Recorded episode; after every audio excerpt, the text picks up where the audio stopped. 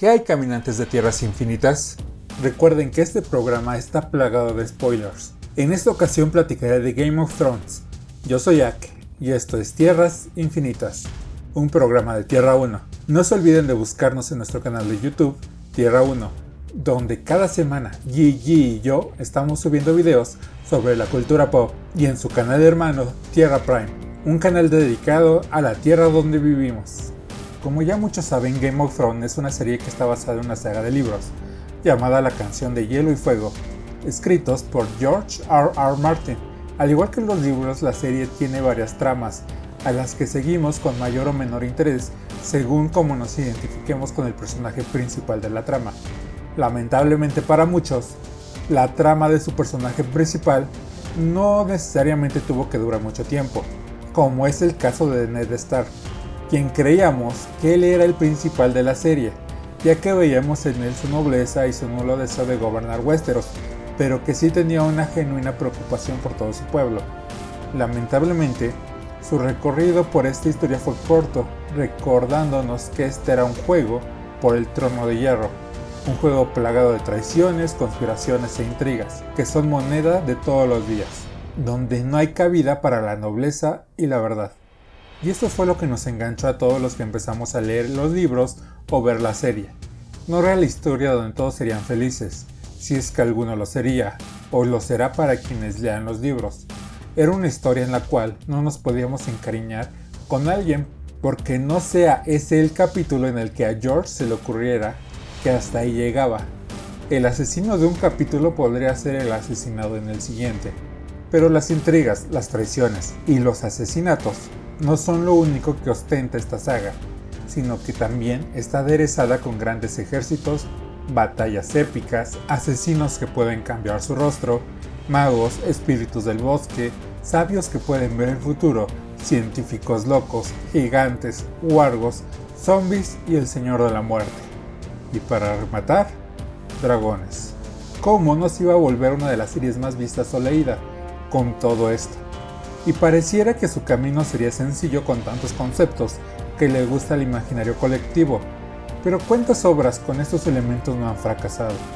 Y es que solamente con estos elementos no es suficiente, se necesita una gran historia que lo respalde.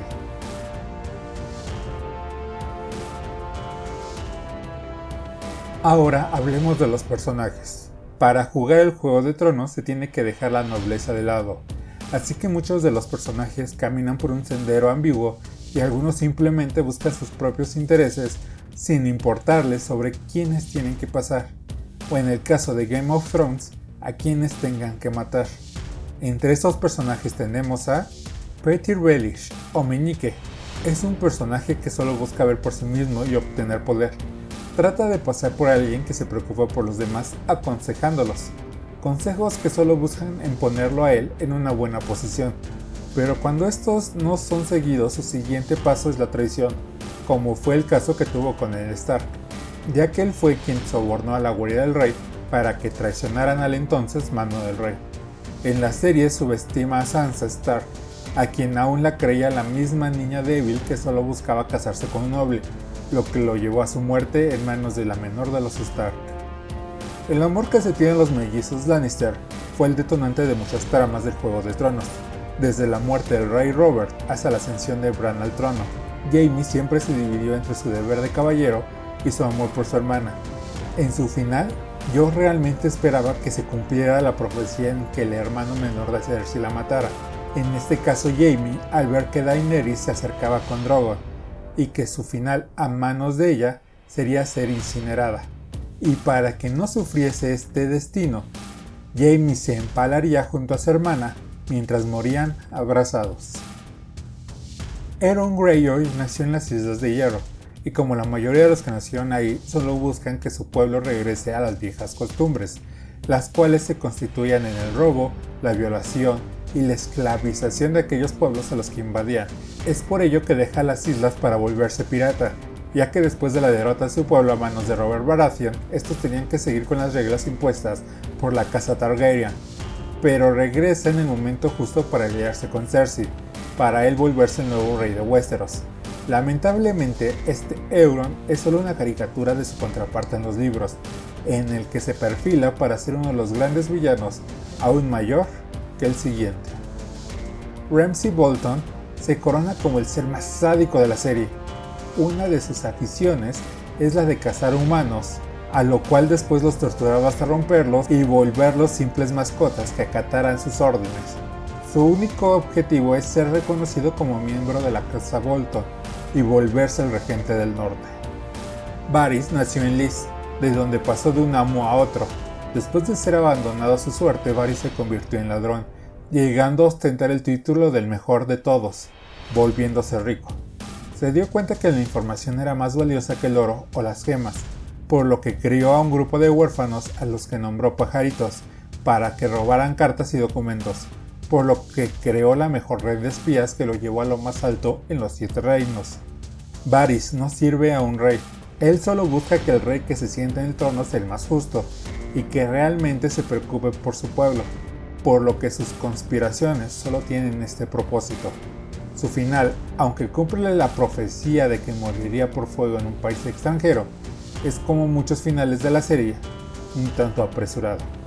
Sam Tarly nació en una casa noble, él se convertiría en la cabeza de los Tarly, pero al no cumplir con los requisitos que su padre creía que eran necesarios para hacerlo, lo obligó a unirse a la Guardia de la Noche para que su hermano menor se volviera el nuevo heredero.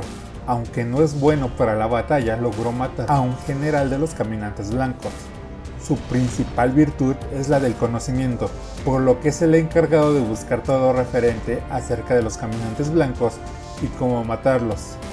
Lo único que es muy risible es que se vuelva el gran maestre, cuando aún tenía mucho que estudiar, lo que parece más que obtuvo el empleo por palancas que realmente por su preparación. Liana Mormon, a sus 10 años de edad, es la jefa de la casa Mormon, la cual es subordinada a la casa Star y a quienes son leales, siendo ella la más leal, recordándoles a los nobles norteños que el único rey que tienen es el rey en el norte. Nunca le importó hablar delante de los demás nobles, siendo sus palabras de lo más elocuentes. Además, a su corta edad, nunca esperó que otros pelearan por ella, teniendo como mayor logro el de matar a un gigante zombie, lo cual la llevó a la muerte y muy probablemente a la extinción de su noble casa. Brienne de Tart probablemente es la más noble de todos los caballeros. Desde niña, su único interés fue aprender las artes de la caballería de lo cual su padre nunca la detuvo. Por el contrario, siempre la apoyó, ya que se dio cuenta que su hija era más feliz con una espada que con un bordado. Tuvo muchos pretendientes debido a que es la heredera de una noble casa, pero ella nunca aceptaría a alguien que fuese más débil que ella. Le prometió a Catelyn Stark que buscaría a sus hijas y que las llevaría a salvo a Invernalia, juramento que siempre siguió. El hielo y el fuego está literalmente representado por los dragones y el rey de la noche y sus caminantes blancos. Empecemos por los hijos de Daenerys. Es poco común ver desde que son solo huevos hasta llegar a su estado adulto. Estas magníficas criaturas han llenado la mitología de varias culturas, y aunque son retratados de diferentes maneras, estas coinciden en que son seres sumamente poderosos. Y es que gran parte del poder de Daenerys radica en ellos, tanto su poder que no era necesario que moviera sus tropas a Poniente. Solamente con estos tres seres míticos ella podía conquistar el continente y ella es que con solo uno puso de rodillas a desembarco el rey, siendo Drogon quien hizo explotar gran parte de los edificios. Y antes de que digan que esto es ridículo, Neil deGrasse Tyson, famoso astrofísico, nos explica que es posible si el fuego de dragón calienta más rápido el aire que las piedras lo cual haría que se expandiera este de súbito realizando la explosión. La muerte de Viserion es espectacular, siendo atravesado por una sola lanza del Rey de la Noche, y luego volviéndose un dragón zombie a las órdenes de este rey. La muerte de Rhaegar, aunque menos emocionante, no deja de ser menos impactante. Su muerte fue a causa de dos factores. Estaba mal herido después de la batalla contra los no muertos y el hecho de que Euron lo atacara por sorpresa. Estos factores lo llevaron a su muerte. Lo único que no entiendo tanto del Rey de la Noche como de Euron es por qué no atacar al más grande, y que era montado por quien los controlaba. Al menos eso yo hubiera hecho. Pero todo por el guion. El tercer dragón y el más grande de los tres es Drogon. Su poder era más que suficiente para que él solo conquistara todo Westeros. Su final, a diferencia de la de sus hermanos, no es en muerte, sino que es poético al volar al oriente que lo vio nacer. Ahora hablemos del hielo que recae en el Rey de la Noche. Cuando empezamos a ver Juego de Tronos, no nos esperábamos que fuera también una serie de zombies. Y aunque no es una más, no podemos negar la importancia que tienen estos en la historia de Poniente. Están organizados en forma de colmena, donde los soldados no tienen cerebro y solo siguen las órdenes de su comandante. Son creados cuando mueren por cualquiera que pertenezca a los caminantes blancos. Los comandantes son también conocidos como los otros, y estos son creados a partir de un bebé humano. Tienen más autonomía que los soldados, pero siempre siguen las órdenes del Rey de la Noche. Si un otro muere, son hechos cenizas todos los caminantes blancos que pertenecían a su batallón. Sobre todos ellos se encuentra el Rey de la Noche. Él fue creado por los hijos del bosque para pelear contra los primeros hombres que no solo invadían sus tierras, sino que la destruían para construir sus asentamientos. Es un ser sumamente poderoso. Mató a un dragón y el fuego de dragón no le hizo ni un rasguño. Su debilidad es la misma que todos los caminantes blancos, siendo su kriptonita el acero valirio y el vidriagón. Lamentablemente esta debilidad, junto al hecho de que son colmena, se vuelve una ventaja para los vivos, ya que solamente tienen que terminar con el Rey de la Noche para acabar también con todo su ejército como lo hizo Arya al matarlo usando solo su daga. Lo que me hace preguntar, ¿cuánto acero valirio o vidriagón se necesita para matar a uno de los caminantes blancos? ¿Con un alfiler se podría matar al Rey de la Noche? Realmente hizo una diferencia Daenerys y sus tropas, y es que en pantalla se vio relativamente fácil cómo fue derrotado el Rey de la Noche. Fue la amenaza que se venía detrás del muro, un ejército de muertos andantes que no se detenían ante nada, y que terminan siendo derrotados con una daga. Es como si anunciaran que viene la gran inundación, nunca antes vista por nadie, que se tiene que estar preparados para su inminente llegada. Todo el mundo teniendo miedo durante años, pero que fue detenida esta gran inundación solamente con un costal de arena. Pero no cualquier arena, digo, al menos sería arena Valiria. Realmente un lamentable final para la más grande de las amenazas de Westeros. Una amenaza que hacía que los juegos por el trono solo se vieran como juegos sin sentido.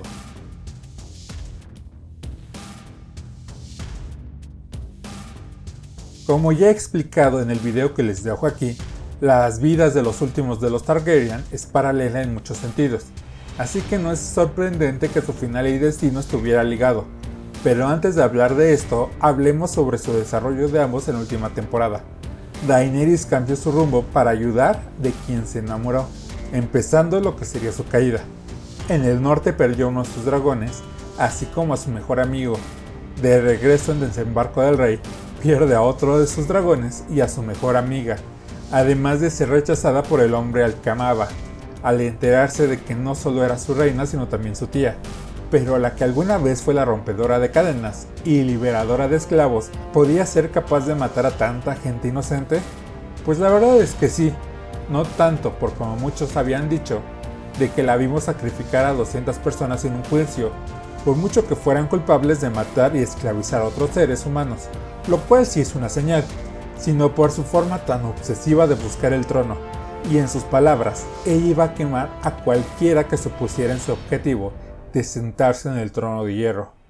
Clamaba que era por destruir la rueda que hacía girar el mundo, pero quería ser ella la que marcara lo que es bueno y malo, volviéndose una dictadora respaldada por la fuerza y el miedo que le daban sus dragones.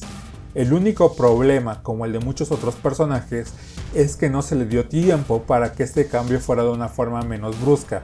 Ahora, si la molestia radica en que Daenerys era una mujer empoderada y que por ello tenía que sentarse en el trono de hierro, les recomiendo que miren hacia Arya o Brienne, ya que ellas obtuvieron sus habilidades a través del entrenamiento arduo y no por la sangre que corría en sus venas. Se ha dicho que Jon es el extra mejor pagado de la serie, pero para ser sinceros, John realmente realizó pocas decisiones. Entró a la Guardia de la Noche básicamente porque Catherine Stark no quería que se le ocurriera reclamar Winterfell, ya que él era el mayor de los hijos de Ned. Subió básicamente de puesto por su entrenamiento militar que obtuvo en Invernalia.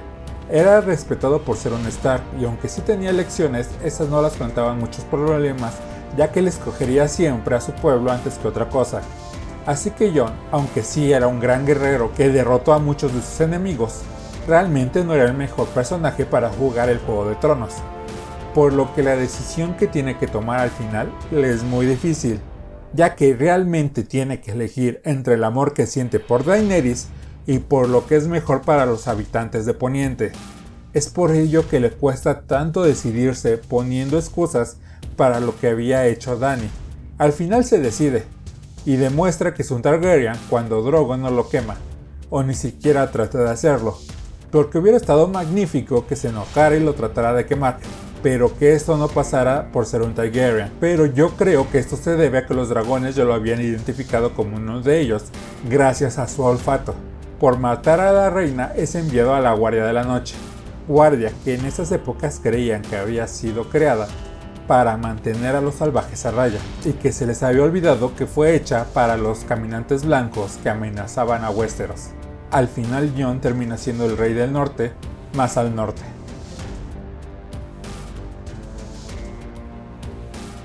Los ganadores del Juego de Tronos son los Stark, junto a su primo Jon. Como dije anteriormente, él termina siendo el líder de los habitantes de más allá del muro, lo que podríamos decir que se vuelve rey del norte más norte. Bran, quien empezó la serie de una forma trágica al perder la movilidad de sus piernas, después de ser arrojado por Jaime de una torre, llegó a ser el rey de los seis reinos restantes que no se quisieron independizar, lo cual es raro, ya que sabemos que Dorn y las Islas de Hierro siempre buscaron separarse del trono de hierro, y ahora que podían simplemente no lo hicieron. Pero bueno, esto es sobre Bran, quien se volvió el cuervo de los tres ojos, lo que le permite ver no solo el futuro, sino también atestiguar eventos pasados.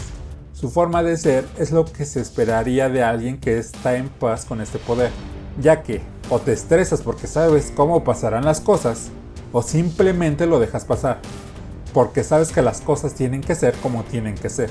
Que termines siendo el rey es de las decisiones más raras que podrían tomar los nobles, ya que ellos sí se van a estresar por las cosas que pasen. Por ejemplo, le dirán que hay hambruna en el reino. Él ya sabía que habría desde años atrás y no haría nada al respecto, sabría cuándo terminará y cuántos morirán. Sabría que este evento podría resultar en que un reino se separara de la corona de Westeros y él simplemente le valdría valiendo. Bueno, ya saben cómo termina esta frase.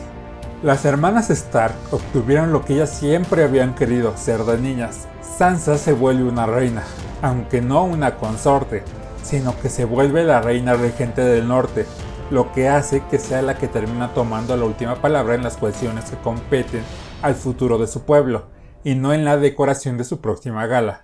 De los que quedaron vivos es la que más preparada está para tener un cargo como este. Arya es reconocida como una de las mejores guerreras de los siete reinos, aunque para matar al rey de la noche tuvo que usar más sus habilidades de asesina que de guerrera. El sigilio que aprendió del gremio de los asesinos fue el factor que le permitió acercarse al Rey de la Noche sin ser notada por ninguno de los caminantes blancos. Gracias a las palabras del perro, deja la venganza de lado. Pero, ¿no se lo podía haber dicho antes de salir de Invernalia? ¿O solo quería que lo acompañara para no sentirse solo? Su único trabajo en el penúltimo capítulo es el de ser testigo de lo que pasó a la gente común de desembarco al rey. Pero no para eso estaban Jon y Tyrion termina viajando al poniente de Poniente. Quiere saber qué hay más allá, ya que hasta ese momento los mapas del mundo solo marcaban a Westeros como lo más alejado hacia el oeste, volviéndose la aventurera que siempre quiso ser. Así que en esencia la casa Stark es la que reina todo Westeros, algo que la casa Targaryen nunca pudo hacer ni con la ayuda de sus dragones. Ah, qué bonito final, ¿no lo creen? Pues sí es un muy bonito final, con los Stark siendo felices y reinando en Westeros. Pero nadie les dijo a los guionistas de la última temporada que esto es Game of Thrones. ¿Cuándo ha sido las cosas felices en la historia? Y es que este es el problema con las dos temporadas sin el apoyo de George. No supieron qué hacer. Ya no vieron esos grandes diálogos, las intrigas y las traiciones. Sí, y Tyrion traicionó a Varys, pero en serio, ¿no se les ocurrió otra forma que no pareciera una pelea de chismes en la secundaria? ¿No recordaron que las traiciones en esta serie eran más elaboradas? ¿Y la traición de Jon? ¿Qué traición? Nadie lo vio venir. El señor Martín pensó que sus pequeños Padawan ya estaban listos para caminar por sí solos, después de seis temporadas de haber adaptado su obra. Ya podrían darle un digno final a la serie, pero no volvieron estas últimas temporadas una serie más del montón. Terminaron las ambigüedades, los buenos son buenos, los malos son malos, donde las batallas duran, en mi opinión, muchos minutos de más. Minutos que se pudieron haber aprovechado en crear diálogos o escenas en las que viéramos a Daenerys caer en la oscuridad. Ya se les olvidó que en las primeras batallas las batallas eran muy cortas o solo se veía cuando se preparaban y cortaban los resultados de esta. Y ok, las batallas se ven bien, pero de verdad nos querían hacer creer que la iluminación por la batalla de Invernalia fue para hacerla más real y no para ahorrarse mucho dinero. Porque recuerden que los efectos especiales y el CGI se ven mejor en la oscuridad. Pero en esta batalla sí que exageraron. Pero con lo que sí se volaron la barda fue con la escena de Arya corriendo por el desembarco del rey. ¿Cuál fue su sentido? Ni uno solo, más que el de poner relleno para que el capítulo durara más de una hora. Al final termina siendo un cierre de temporada totalmente me, que parece que lo terminaron lo más rápido posible. Así que si quieren saber cuál sería el final de George R. R. Martin, recomiendo que lean los libros. Bueno, si es que un día termino de escribirlos.